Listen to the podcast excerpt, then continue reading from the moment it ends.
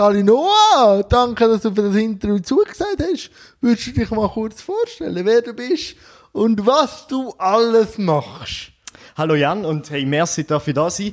Und ja, was mache ich? Ich mache viel. Ich bin YouTuber im Ruhestand, sage ich immer. Und ähm, ich bin viel im Influencer-Marketing tätig gewesen. Und jetzt ähm, gehe ich richtig Film und richtig Radio. Und da ist noch ganz viel von mir. Aber wir sind, ich würde sagen, wir sind so Berufskollegen. Mhm. Will ich jetzt mal so behaupten, YouTube ist natürlich ein grosses Feld. Wie bist du auf YouTube gekommen? Die Frage komme ich immer gestellt ja, am Anfang vom Interview. Nein, ähm, zu YouTube bin ich gekommen.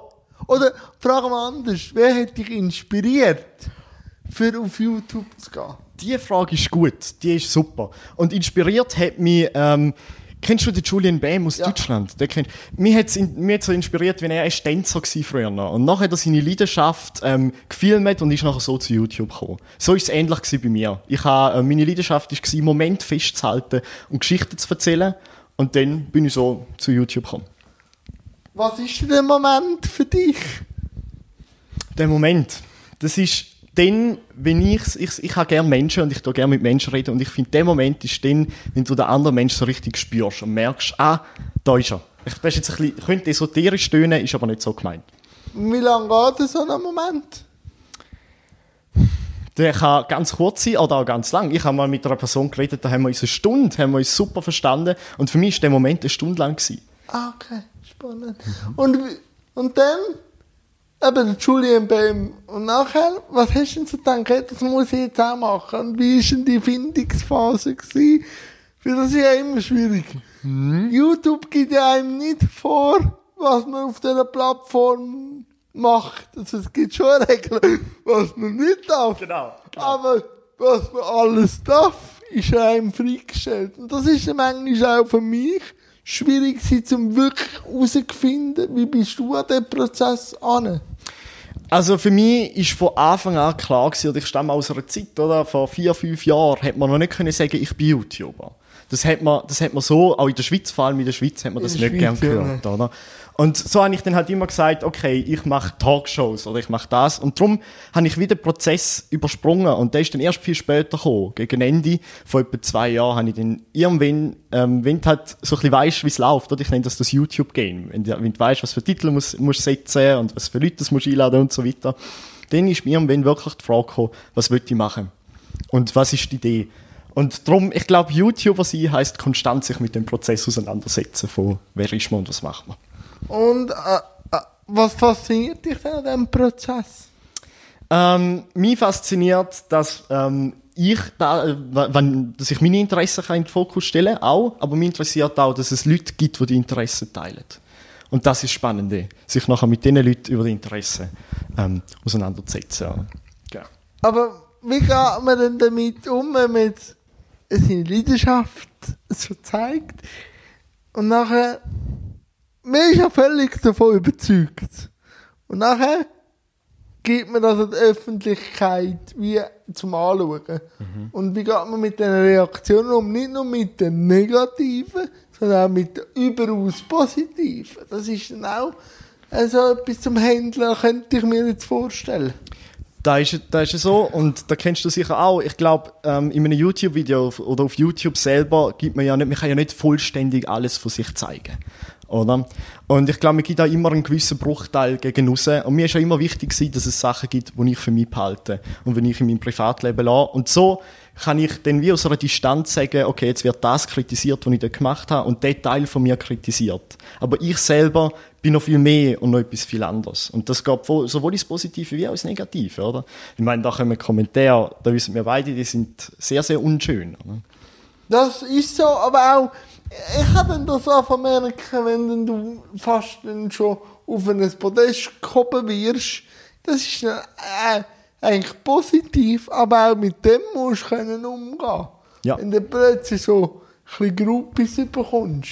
Und dann steigen auch die Erwartungen von diesen Groupies an mich und, und umgekehrt. Und umgekehrt, ja. Und da ist da, was, was wohl einer der schwierigsten Teile vom YouTuber sein ist und vom Influencer sein. Wobei das ja eigentlich nicht die Kernsache ist, oder? Die Kernsache ist ja eigentlich zuerst einmal Sachen machen und Content machen. Was machst denn du? Also jetzt ausser, jetzt du hast ja am Anfang Talkshows.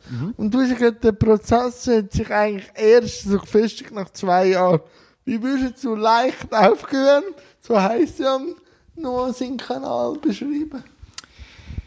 Es ist so ein Ort, wo, oder lang ist es ein Ort gewesen, wo ich wirklich festen Content gemacht habe. Ich hatte die Swiss News, gehabt, ich habe eine Show über Schweizer YouTuber. Gehabt. Ich habe, Ja. genau. Ja, ja. Und ich habe Leute vorgestellt und mein Ziel war dort, gewesen, ähm, den Zuschauern, die mich schauen, zu zeigen können, es gibt noch andere Leute und es gibt Leute, die coole, Sachen, coole Sachen machen und so meine Plattform nutzen. Und erst später, als ich auch älter geworden bin, oder, ich bin mit dem YouTube-Machen eigentlich schon ein bisschen erwachsen geworden? Als ich dann älter geworden bin, habe ich dann gemerkt, ähm, dass YouTube für mich ein Ort ist, wo ich jetzt Sachen ausprobieren kann. Genau, und wo ich mich so ein bisschen selber finden kann. Und wenn jetzt du nicht im Ruhestand bist, sondern dich aktiv wieder mit dieser Thematik beschäftigst, was würdest du jetzt sagen, wie sieht der Content vom jetzigen noch aus? Wenn er wieder mal ein YouTube-Video würde machen, was ich sehr schätzen würde.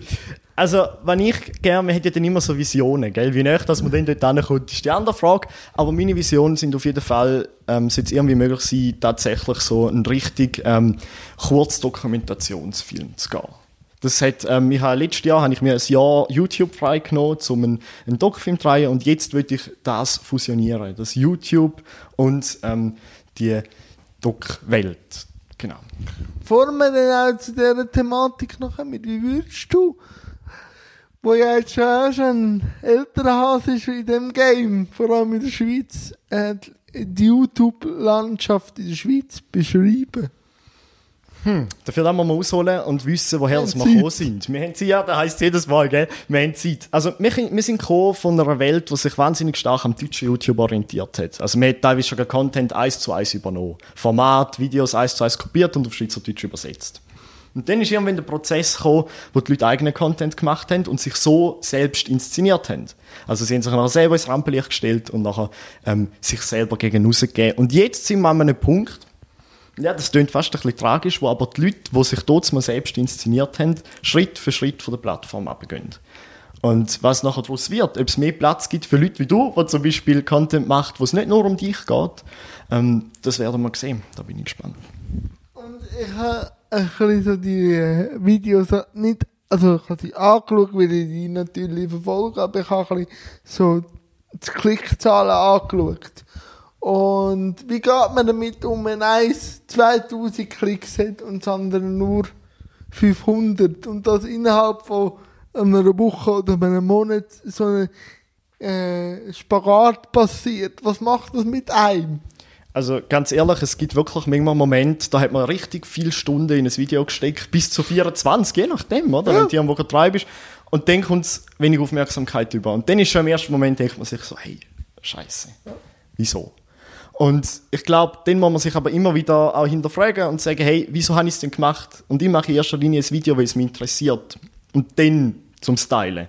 Und dann muss man sich dann besinnen und sagen, mal, ich habe es gemacht, dass es an mir passt und dass es mir gefällt. Aber es ist ein schwieriger Prozess, ja, das ist so. Und es braucht auch viel Energie, so, so, so Mechanismen. Und das hat auch am Schluss zum, das hat mir auch immer wieder so einen, in, ein Problem, in ein Problem geführt, oder? Die Regelmäßigkeit und meine Ansprüche und Ansprüche der Zuschauer. Und irgendwann bin ich an einem Punkt gewesen, wo ich musste sagen, so, und jetzt ist gut. Jetzt muss ich aufhören, jetzt brauche ich eine Pause, jetzt muss ich auf mich schauen, oder? So etwas brennt aus. Das ist sicher so, aber wie gehst du damit um, wenn man äh, so ein Format macht, wo wenig Anspruch äh, reinstecken muss und mehr Klickzahlen generiert, wie wenn du in etwas investierst und nachher eben 24 Stunden und das nur so wenig Klicks macht. Also eben viel ein- reinstecken ist in YouTube nicht gleich viel Resonanz. Im, Gegenteil, manchmal schon gar. Also, Ja.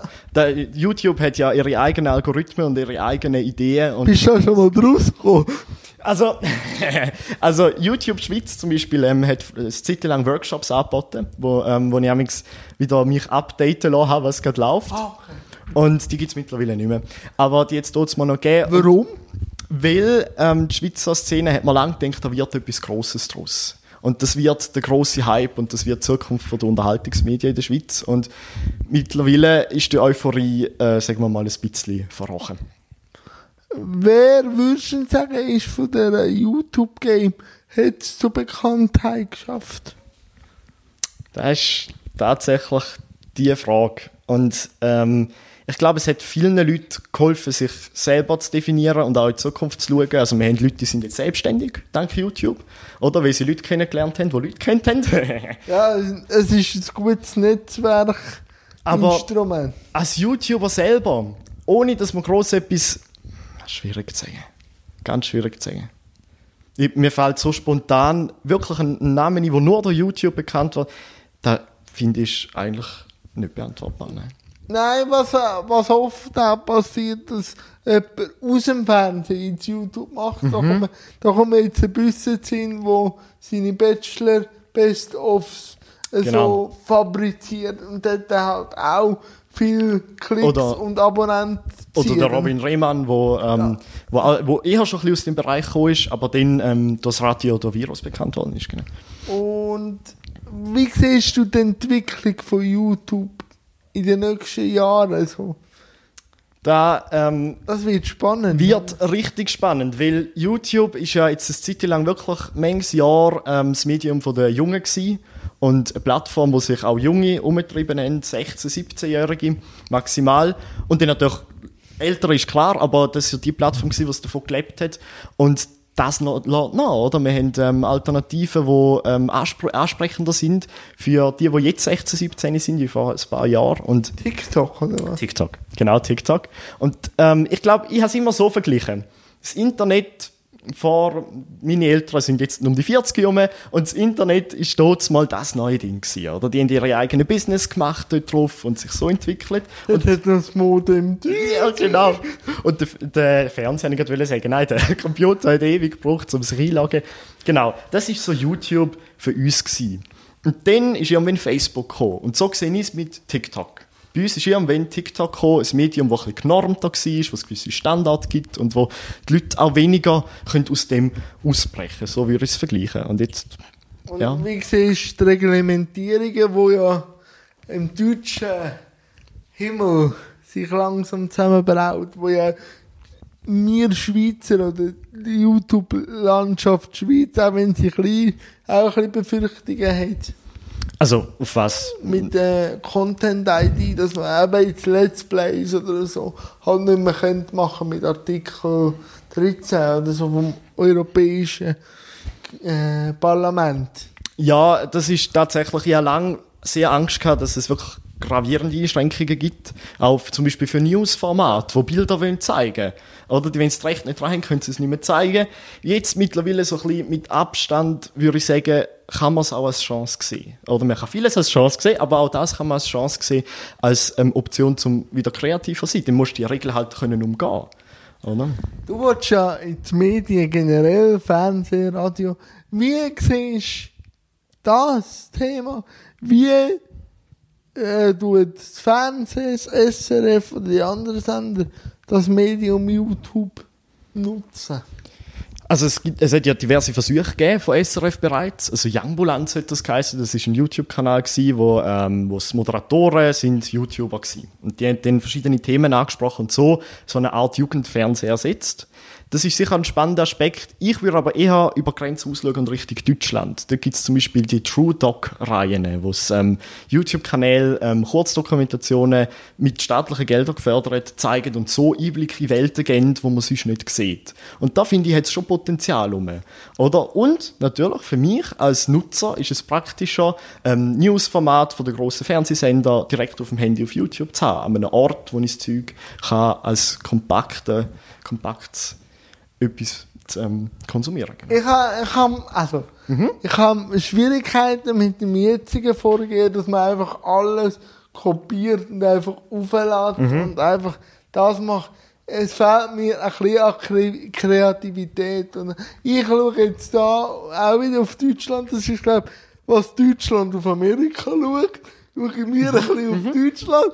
Ähm, Funk, oder? Hat ja auch ZDF, hat ja YouTube-Kanal angestellt, wo aber eigenen Content macht. Genau. Und das müsste für mich SRF wie auch machen.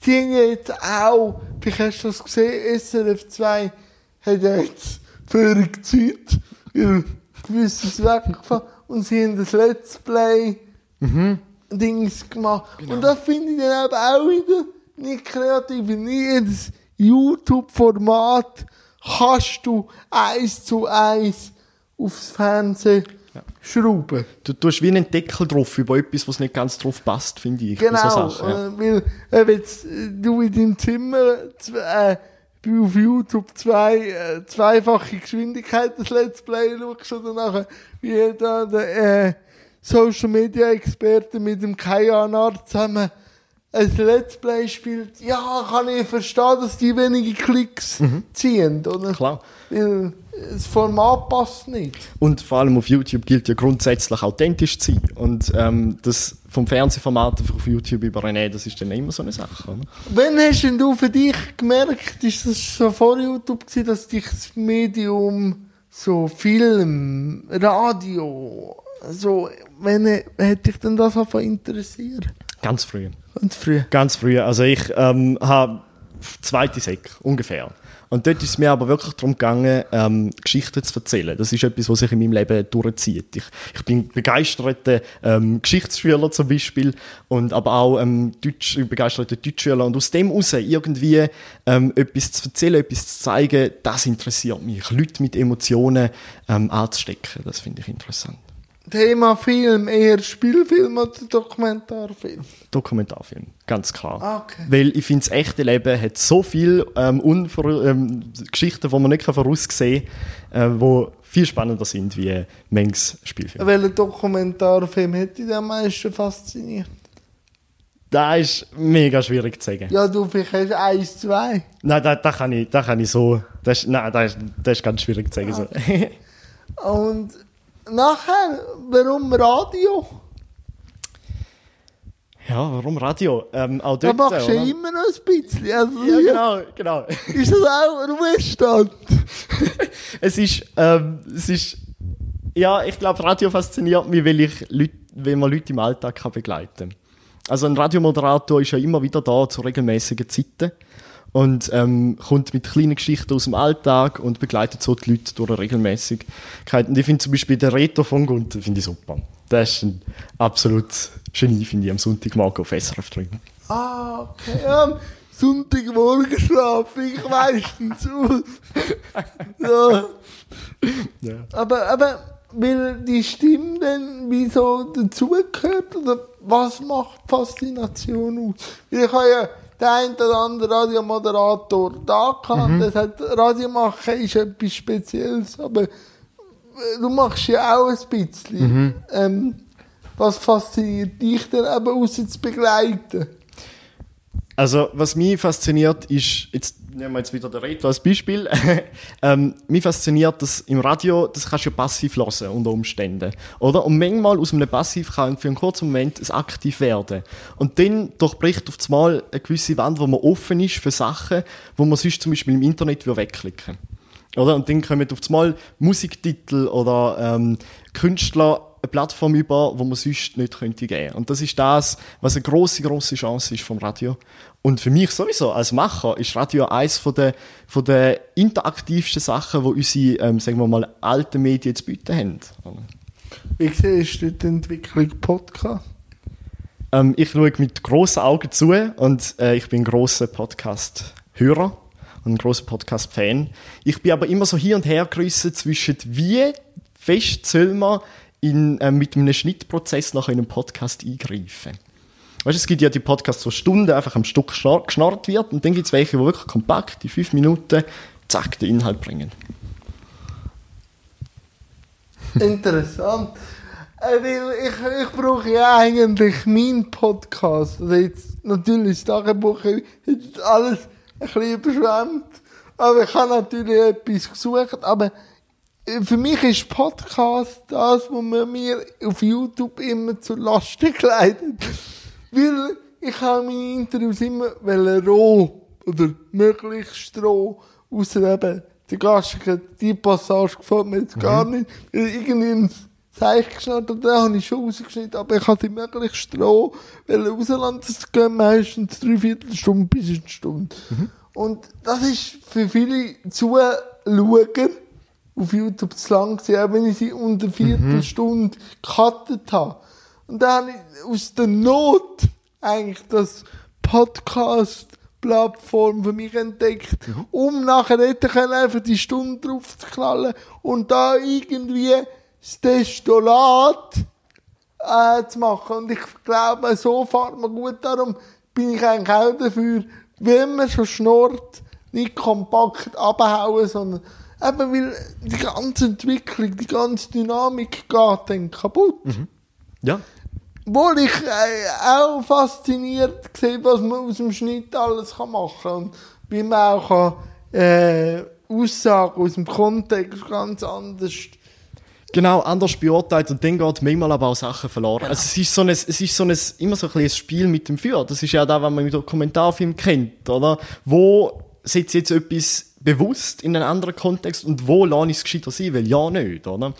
Und ich glaube, man kann dann auch ganz viel Zeit verlieren, wenn man, wenn man sich mit diesen Fragen zu sehr oder zu intensiv auseinandersetzt. Und darum ist der Podcast an sich ist ja cool, dass man beides kann machen kann. Oder auf Plattformen wie Spotify läuft beides gut. Und da ist das Schöne. Und da muss ich wieder fürs SRF ins Kränzchen binden, weil das könnte. Podcasts finde ich sehr äh, breite und sehr kreativ ähm, Front, wo das SRF eher bereit ist, etwas zu investieren, wie jetzt in digitale Märkte. Wie siehst es du? Ja, das habe ich ähm, jetzt gerade nur aus der Konsum äh, Konsumentenperspektive habe ich das gemerkt. Also zum Beispiel, sobald die Corona-Pandemie da war, hat es einen Corona-Podcast gegeben. Und der ist sehr hochwertig produziert, gewesen, coole Sache. Und ähm, ich frage mich dann halt in so Moment immer, wieso. Das frage ich mich auch. Also, weil der Aufwand, jetzt einen neuen Podcast mit einem neuen Konzept aus dem Boden zu stampfen oder ein, ein Online-Format, ich glaube nicht, dass die riesig grossen Unterschied haben vom, vom Aufwand her. Gerade in der Planung. Aber, ähm, ja, das sind wahrscheinlich in, interne Abläufe, die wir da nicht durchblicken. Ja, aber wir können die Frage gleich mal äh, so platzieren. Vielleicht sieht dann mal ein Headhunter, der nur alte Jahr und sagt so, wenn er schon über uns lästert, dann könnt ihr jetzt einmal. Macht es besser. Ja, genau. Wenn wir kurz noch über deinen Dokumentarfilm ein bisschen plaudern. Gern. Willst du ein bisschen erzählen, was der da gemacht hat? Ich habe ihn ja gesehen. Du hast ihn gesehen? Ah, das freut mich. Cool. Ähm, ja, ich bin etwa sechs Monate ungefähr sind es gewesen, habe ich eine Musikerin begleitet. Und Rihanna, Äh? Rihanna Steinmann heißt die, genau. Und sie hat, äh, der Kick-Off ist gewesen, sie hat einen Wettbewerb gewonnen. Sie hat Bendix Ost gewonnen, das ist so ein, bei uns in der Ostschweiz, weißt du, ist ja so ein, ähm, Ja, ich habe schon ein Fable für die Ostschweiz. Frag mal den Renato Kais. Stimmt, stimmt. Ähm, sie hat den Wettbewerb gewonnen für junge Musikerinnen und Musiker. Und dann ist es losgegangen. Hat ein halbes Jahr ist sie so ein bisschen durch die Schweiz touret, von Festival zu Open Air zu Festival und so weiter. Und ich habe gefunden, mich interessiert die Entwicklung. Was passiert mit einer Musikerin, die aus dem Nichts ins Rampenlicht gestoßen wird und dann mit dem eine Entwicklung durchmacht? Das habe ich ganz spannend gefunden. Und ist viel passiert. Also, am Anfang hat sie noch gesagt, äh, zum Beispiel, was sie bei SRF 3 im Interview war, den ersten Soundcheck zu machen. Das hat sie absurd gefunden. Und dann irgendwann ist sie vor meiner Kamera gekocht und hat gesagt, ja, aber ich will mich bewusst gegen das kapitalistische System stellen und bewusst meine Leidenschaft ausleben und weniger ähm, die Vermarktung davon. Und das habe ich wahnsinnig eindrücklich gefunden. Wie kommt man, also wenn hätte das bei dir gerne, dass man daraus kann eine Maturarbeit machen kann, weil, hast, also weißt, was ich mich frage, hast du denn schon Filme gehabt?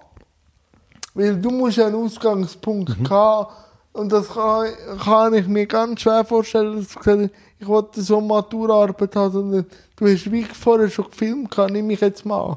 Genau, da kommt jetzt das YouTube rein.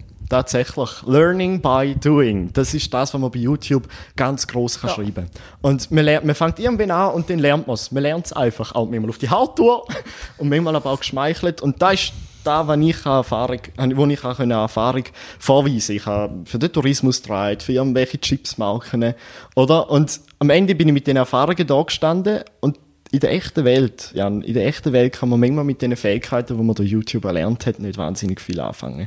Weil auf dem Lebenslauf ist natürlich schwieriger. Ne? Ja, wenn halt immer noch gefragt wird, was ist jetzt genau dein Hobby? Ich denke, du, ich habe fünf Interviews in einer Woche. So als Hobby würde ich jetzt nicht mehr beschreiben. Aber nein, ich wollte daraus raus. Du hast ja den Dokumentarfilm als Maturaarbeit gemacht. Genau.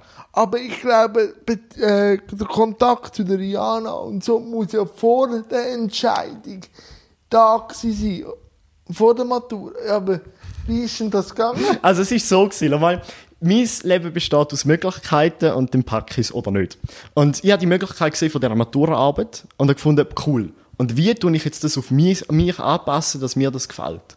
Und dann habe ich gefunden, okay, ich will etwas machen, das mich fordert. Und dann habe ich das Geschichten erzählen, den Moment vom Geschichten erzählen und habe dann das Dokumentarische entdeckt. Und aus dem heraus habe ich nachher meine Leidenschaft, zum Beispiel aus dem Radio, wo ich ja Radio schon vorher gemacht habe, genommen und verbunden. Also es ist eigentlich immer so ein Zusammenspiel aus ganz vielen verschiedenen Sachen gewesen. Aber wie hast du denn die Aufnahmen können machen, wo sie den Contest gewonnen hat? Aber das sind Aufnahmen, die sie mir Ah, zur Verfügung gestellt Gut, jetzt, Okay. Ja, da hat jetzt kommt, uns an den Lampen vorbeigeredet. Ah. jetzt, jetzt habe ich mich dann schon gefragt, hast du die gefilmt? Oder Aha, ja. Nein, Aus ja. welchem Fund Genau. ist das gekommen? Also der Punkt, der Startpunkt war, sie hätte gewonnen. Okay. Und ich habe nach spannenden Künstlern gesucht. Ah, und jetzt. Unter anderem auf sie gestoßen. Entschuldigung. Jetzt, jetzt, jetzt, jetzt hat es Klick gemacht. Und was hat, was hat vor allem das Schaffen, wo Bira beobachtet hast, und das ist ja auch spannend im Film, äh, enorme Freude von ihr am Anfang völlig und äh, fast schon auch ein bisschen überfordert, einfach mit den Möglichkeiten. Und nachher aber irgendwo den Bruch zu sehen, wo sie dann sagt, nein, ich will gleich das schon als Hobby haben, aber nicht kommerziell. Wann ist dir so bewusst geworden? Oder wie hast du jetzt das Business kennengelernt? Weil ja du dich gleich einige Mal äh, begleitet hast. Ja, also der Vorteil ist wirklich gewesen, und ich glaube, das hat man selten die Chance, so eng an einer Künstlerin zu sein. Und am Anfang ist es wirklich so gewesen, dass wir zusammen als kompakte Einheit von drei Leuten, wir haben uns vorher nicht wirklich kennengelernt, oder? Dann sind wir als kompakte, kompakte Einheit, das Team dort an, an einen, ich weiss noch, wir sind in Zürich an einem Festival gewesen und, und wir sind alle völlig überfordert gewesen. Und dann sind wir äh, rumgelaufen und denkt, wo gibt's Essen, wo ist die Bühne, wo treten wir auf? Keine Ahnung, kollektive Überfordernis. Und dann, ähm, weiss ich, bin ich irgendwann, habe ich sie zu einem Zwischen Zwischeninterview getroffen, ich habe dort schon gemerkt, ähm, es wird langsam ruhiger, es wird langsam, es, es, es sinkt ein. Und dann am Schluss, als ich ähm, am Klangsfestival in Appenzell war, bei ihr daheim eigentlich quasi, ähm, Heimspiel, dort habe ich gemerkt, dort ist es fast schon zu viel gewesen, jetzt nochmal auf die Bühne zu stehen. Und jetzt nochmal müssen, ähm, vorne hingehen, auch wenn es ihre Kollegen gewesen sind. Genau. Also es ist wirklich so, dass jedes Mal bin ich an den Ort gekommen und habe mich neu auf die Situation und vor allem auch auf sie einstellen. Aber es ist schon spannend, wenn, aber wenn man sie jetzt als Beispiel nimmt. Es ist Leidenschaft.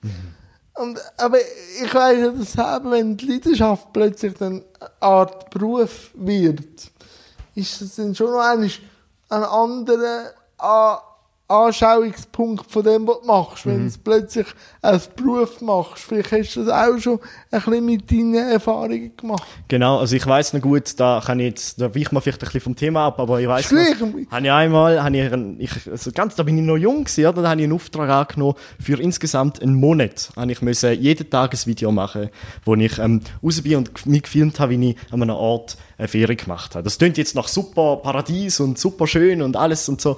Aber am Ende vom Tag, jedes Mal, ist es ein Kampf gewesen, das Video fertig zu machen und am nächsten Morgen aufzustehen mit einem neuen Konzept und Elan. Und da ist der Moment gewesen, wo ich gemerkt habe, vom Hobby zum Beruf, ist manchmal mit den Sachen, wo man vorher gar nicht so gesehen hat. Und zum jetzt den Bogen wieder schlagen, das ist bei der Rihanna ähnlich gewesen. Also sie hat die Leidenschaft, oder? Sie hat die Leidenschaft von dieser Musik gehabt, aber über das, bis dann kannst du auftreten, muss zuerst mal organisiert werden, es müssen Telefon geführt werden, es müssen im Nachhinein müssen Recht vergeben werden und so weiter. Und das ist ein riesen Rattenschwanz, den man dann schnell mal unterschätzt. Ja, und viele, die wo dran arbeiten, wollen dann auch verdienen, oder? Genau, da kommt ja noch dazu, du rutschst ja dann in so eine Welt rein, so eine professionalisierte Welt. Das kennst du vielleicht auch, oder? Auf einmal sind die Leute nicht mehr dich, sondern dein Potenzial und das Geld, das sie daraus raus können ziehen Äh, darum bist du auch immer wieder im Ruhestand, also im, im Das ist mir wichtig, vor allem, weil ich noch ähm, so jung bin, jetzt mittlerweile irgendwann nicht mehr mit 20, aber... Doch, ich bin jetzt 30 geworden. Oh, okay, Entschuldigung, no offense, nein. ähm, genau, nein, aber es ist, es ist mir wichtiger, dass ich meine Entwicklung kann machen kann, unabhängig von, ähm, sagen wir mal, so Leuten, wo, wo mich eben in eine gewisse Richtung drängen Ich habe ähm, Eventorganisationen, habe zum Beispiel mal gemacht, wir haben TubeCon organisiert, der erste grosse Social Media Event und dort haben wir mit, ähm, mit Firmen zu tun gehabt, die nichts anderes machen wie Marketing. Und mit Leuten, die in dieser Marketingwelt innen, sagen wir mal so, ein Daheim gefunden haben. Und ich, wo als jung und sagen wir mal noch formbar dort reingekommen bin, ähm, habe zu, Zeug irgendwie an mir kennengelernt, wo ich, wo ich so nicht denke, dass die möglich sind. Um, und, aber wie gehst du damit um? Also, wenn bei dir weiss man dann gerade ab und zu wieder in die Versenkung und kommt dann mal wieder ab und zeigt sich.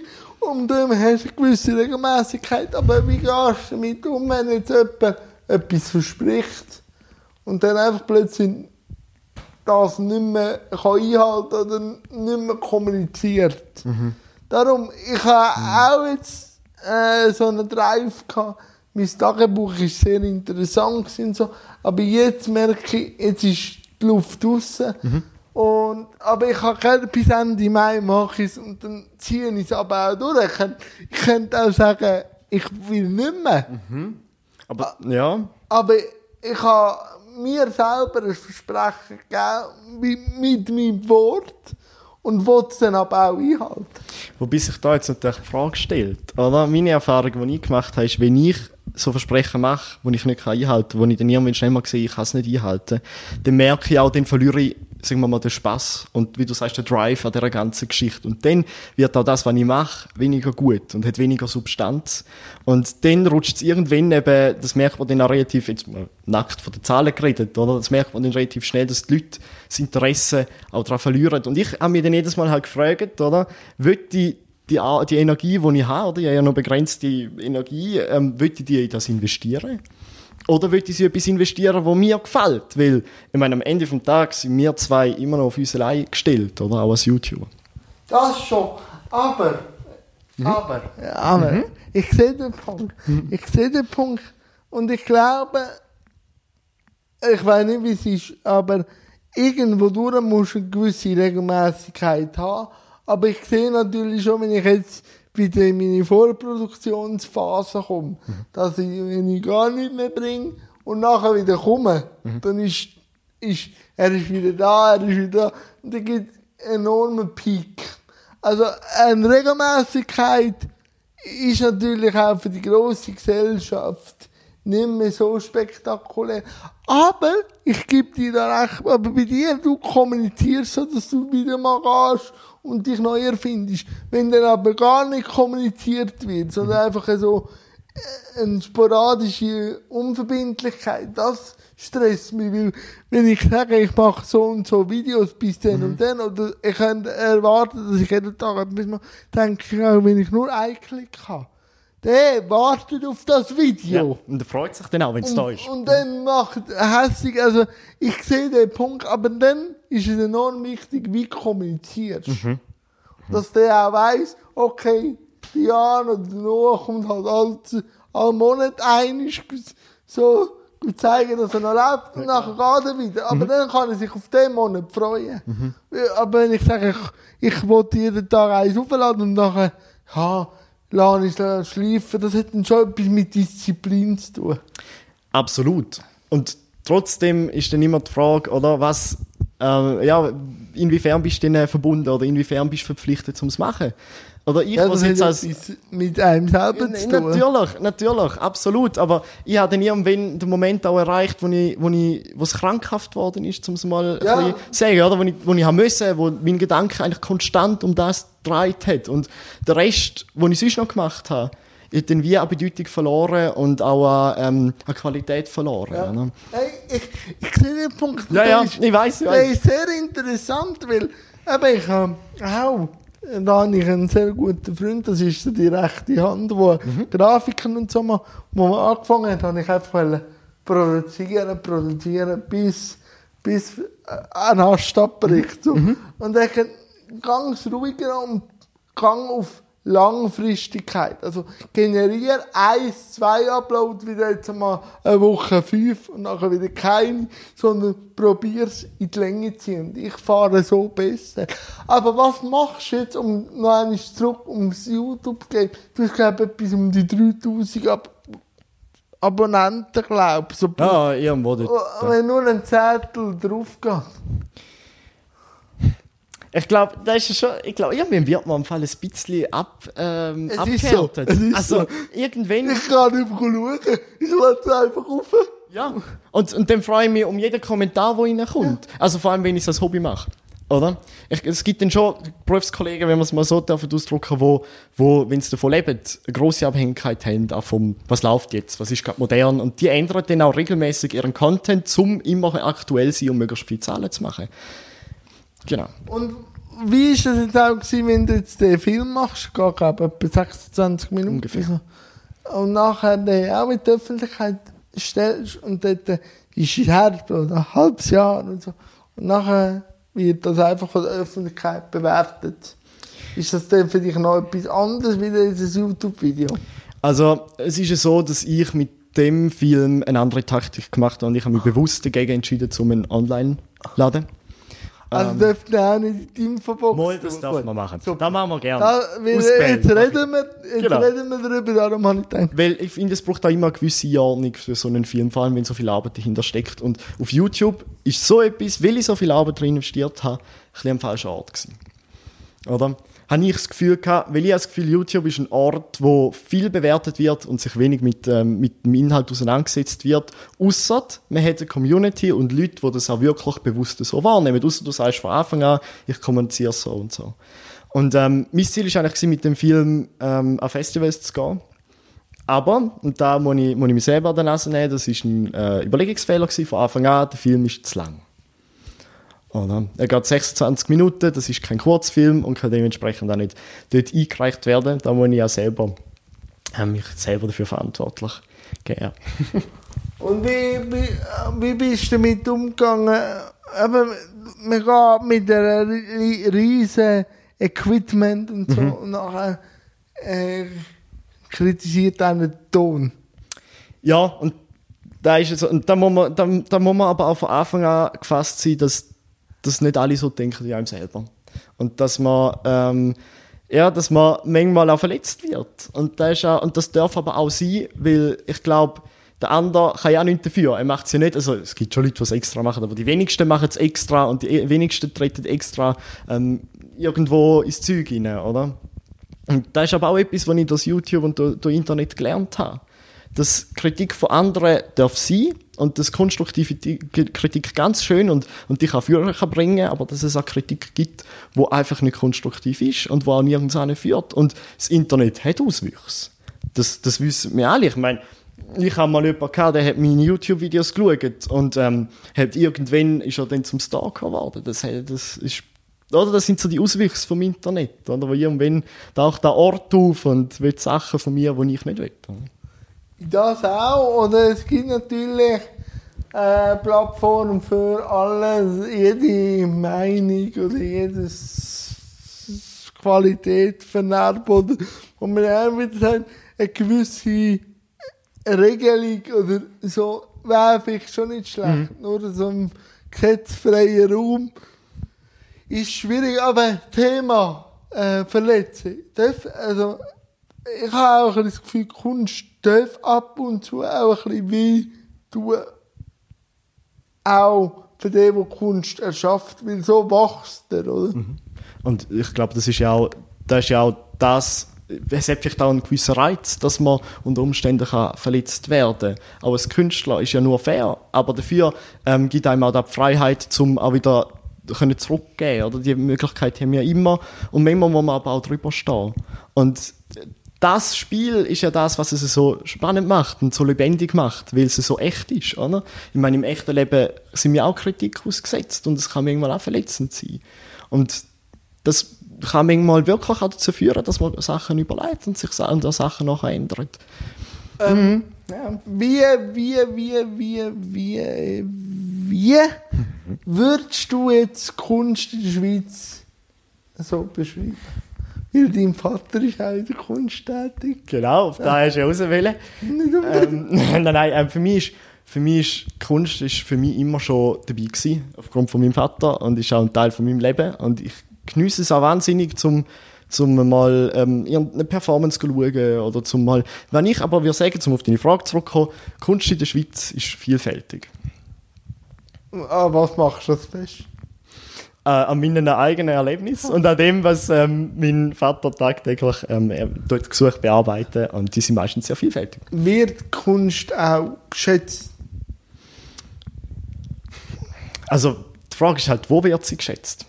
Also wird sie in der breiten Öffentlichkeit geschätzt oder wird sie in den Orten, wo sie entsteht und bei den Leuten, wo sie auch verstehen, oder, unter Umständen, dort wird sie auf jeden Fall geschätzt. Ob sie in der breiten Öffentlichkeit geschätzt wird, das ist eine ganz individuelle Sache. Also, ich meine, ein Film über Musik, jetzt, um es mal auf da zu ziehen, das wird nicht überall geschätzt. Und manchmal hat man dann gesagt, ja, und jetzt? Super, cool. Die Sonne geht morgen wieder auf. Ich sagen, ja, ist ja so.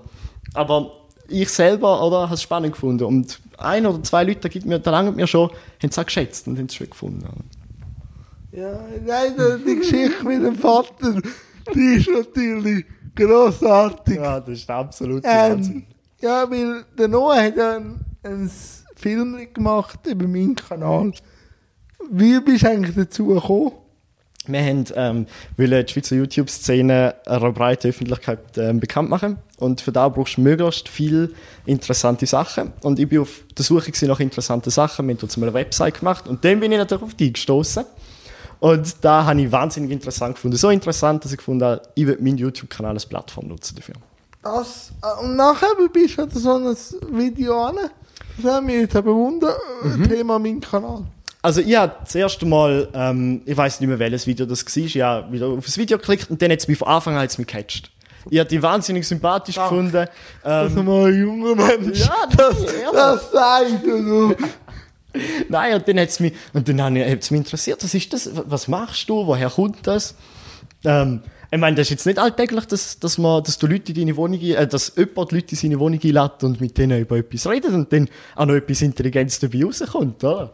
Und so bin ich immer tief an die Sache. Und du, dann habe ich noch ein SRF-Interview von dir gesehen, wie du rumgewitzelt hast. Und da hast du natürlich super. Und die Mischung aus allem auf eineinhalb Minuten hat das Video gegeben. Und nachher äh, bin ich eingeladen worden vom Kanton St. Gallen als aussenkantonalen oder das neue Behindertengesetz anzuschauen. Habe äh, gesehen, wer alles dort ist, auch in so einem Kunst Vertreter vom Kanton St. Gallen nichts Böses denkt. Der Nachname eben Eichelauf gewählt. Eben, ich habe gewusst Noah, aber der Nachname ist mir nicht so geläufig gewesen. Und dann komme ich mit ihm, wo Kunst unter sich hat, also ins Gespräch. Und dann, ja, mein Sohn ist auch YouTuber. Genau. Und nicht mehr haben wir nicht geredet. Nachher ist, ja genau. Nachher, nachher ist das Video von dir. Der Kanton St. Gallen hat mich gefragt, ob ich mich noch kurz vorstellen kann für alle. Das mache ich persönlich nicht gern. So, hallo da, ich mache das und das. Das finde ich irgendwie, hat etwas Narzisstisches. Mhm. Und dann habe ich gedacht, hey, ich tu diese schicken, aber nichts gehört von dem, von, wo das entgegengenommen hat. Nachher läuft das Video und ich sehe deinen Vater strahlen. Und ich habe gedacht, ja, ist gut. Nachher ist das Video fertig und er so, das ist nicht so. und nachher haben wir noch ein Selfie gemacht. Genau. Und was hast du denn gedacht? Also ich bin, ich bin ähm, nach einem strengen Schultag daheim irgendwo im, im Bett gelegen und nachher komme ich so ein, komme ich ein Foto mit einem Selfie und denke, hey, wie kommt es jetzt zu so einer Situation, oder? Ja. Und da ist dann recht lustig, wo, wo wir das miteinander besprochen haben. Und ich glaube, da, da ist etwas von den Sachen, wo man noch erstens lange in Erinnerung wird bleiben. Das ist so. Und zweitens, ähm, wo ich null, wirklich null erwartet habe. So etwas erwarte ich auch nicht. Oder? Nein, und eben auch, auch ich manchmal ähm, so in der Stadt Zug, Luzern und plötzlich so, Salian! Und ich so, äh, wer- sind Sie? Entschuldigung. So, ja, weißt die Kanal und so, und da ist mir auch bewusst geworden, er heisst die Jans rollende Welt, darum tut sie die mich. Darum, darum, äh, nachher habe ich es dann so total begriffen, aber darum denke ich, auch wenn Klickzahlen in der Schweiz nicht hoch sind, wird gleich konsumiert. Und, und es wird auch gesehen von vielen Leuten üb- über eine breite Masse in der Schweiz selber. Das ist schon so. Aber was meinst du, wird mehr durch Sharing auf anderen Social Media Plattformen oder hilft der Algorithmus? Hm, wahrscheinlich eine Mischung aus beidem. Also in der Schweiz sind ja die meisten Leute sind auf anderen Plattformen, auf YouTube selber schätze ich es jetzt weniger groß ein und die stoßen dann natürlich schon über andere Plattformen auf. Ich, Ja. Noch ganz kurz, um die Klammer zu schließen von YouTube. Wie findest du die Entwicklung von Julian Bam? Katastrophe. Warum? Also ich finde, sein Content, den er vorher gemacht hat, hat lang Qualität gehabt. Nicht nur visuell, auch ähm, Storytelling-technisch. Und den hat sie abgenommen, Formate sind kopiert worden. Immer wieder fünf, äh, Teil 5, Teil 28.000. Und dann irgendwann hat es sich nicht mehr rendiert. Und das finde ich schade. Weil ich finde, ähm, kreativer Content muss sich nicht immer rendieren. Oder muss manchmal gerade lange zum rauskommen. Klar lässt sich mehr Geld verdienen mit dem, was er jetzt macht. Oder jetzt macht er irgendwelche Videoblogs. Ja, das auch, aber er macht viel auf halt Streaming. Oder? Also, Ja, ah, ja, genau, das ist ja die neue Entwicklung. natürlich. Oder? Ja, und ich finde, ja, das spricht mich jetzt weniger an. Oder mich spricht wirklich das, das, die Qualität an, die er hatte. Oder? Aber wenn man auch die Videos bei der Entscheidung zurückzugehen, also nach dem äh, Teil 27 und so von gewissen einfach, wenn man sieht, wie verbrannt er war, das ist natürlich ein paar Level höher, als wenn wir da zwei. Das stimmt, das stimmt. Ich habe ich hab ihn ja kennengelernt, dort mal an dem Webvideopreis Schweiz. Ah! Das war ein Wahnsinnsmoment, gewesen, wo ich da als mein kleines Kind in mir habe geschrauen und tun. Äh, ich bin natürlich ganz cool geblieben. und ähm, ich habe ihn kennengelernt und ja, da schon, das ist 2000 ja, 16 hätte ich gesagt, 17 war es, irgendwie um da herum. Und da ist mir da schon, ähm, ist, ist da schon wahnsinnig spannend gewesen, erstens zu meinem Idol treffen, aber zweitens, ähm, dass er ähm, da schon wahnsinnig müde gewirkt hat und seine Managerin viel mehr für ihn gemacht hat, wie er selber für sich tun hat an dem einen Event. Und da ist dort, wo ich, wo ich mal so richtig schön vorgeführt bekommen habe, was das mit einem Menschen machen kann, wenn man so intensive Regelmäßigkeit über so viele Jahre so qualitativ, äh, qualitativ hochwertig macht. Und jetzt ein Blick in die Zukunft. Wo, wo bist du jetzt gerade oder was machst du jetzt gerade und wohin jetzt? Ich mache jetzt gerade meine Matura in zwei Wochen. Daumen drücken. ja, genau, ja, ich hoffe, es kommt gut. Und wenn es gut kommt, Ich schreibe es rein, kannst du mir ja schreiben, ob es gut kommt. Weil das ihr- Stimmt, das ist sicher gut gekommen. wenn ich nicht schreibe, ist es nicht gut gekommen. Oh ja, nicht vergessen. Ja, ist gut. Nein, und dann ähm, schauen, was mich auch verschlägt. Ich habe jetzt ein Jahr Zeit, das ist so ein grosses Geschenk, ein Jahr Zeit, um ähm, einen Weg zu finden. Ich werde sicher ähm, dreimonatige Praktikum, eins, zwei, vielleicht vier machen, wo ich mich so ein bisschen ähm, in verschiedene Sachen hineinschaue. Ich schaue sicher ins Radio rein, ich schaue sicher ins Film rein und dann tue ich vielleicht noch ein bisschen die Welt erkunden. Das ist so das Ziel für die Zukunft. Und dann gibt es noch ein YouTube-Video. Natürlich, da gibt's, da gibt's immer bei mir, wenn ich Zeit habe. Ähm, und das ist so, ja gut, wenn da rauskommt, ist das wahrscheinlich auch draussen. Okay, geht's, aber dort, dort geht's eigentlich so darum, was macht YouTube aus persönlicher Sicht jetzt, was macht YouTube mit Menschen? Und ich habe dort mit der, mit der Iris Reeves geredet. Sie hat vor zwei Jahren hat sie ein grosses Burnout gehabt, oder ähm, ist in eine Depression hineingefallen aufgrund von dem. nachdem dass sie ähm, intensiv YouTube gemacht hat und dann rede ich noch mit jemandem, wo das Gegenteil passiert ist, wo aus, aus der Depression, wo aus, aus der Depression wo es besser geworden ist, weil er YouTube gemacht hat, weil er das positive Feedback hat. Und du hast auch noch ein kleines Plätzchen drin. Ja? Das freut mich. Nein, nur, wir wären ja fast am Schluss. Wir haben fast eine Stunde geredet. Wahnsinn. Gell? Ich finde es auch. Ähm, ich habe immer noch so zwei Fragen. Warum hat der Noah den langen Weg von St. Gallen in die Zentralschweiz unternommen für das Interview? Weil ich dich unbedingt kennenlernen Und, ja. Und jetzt Fazit. Wie hast du es gefunden?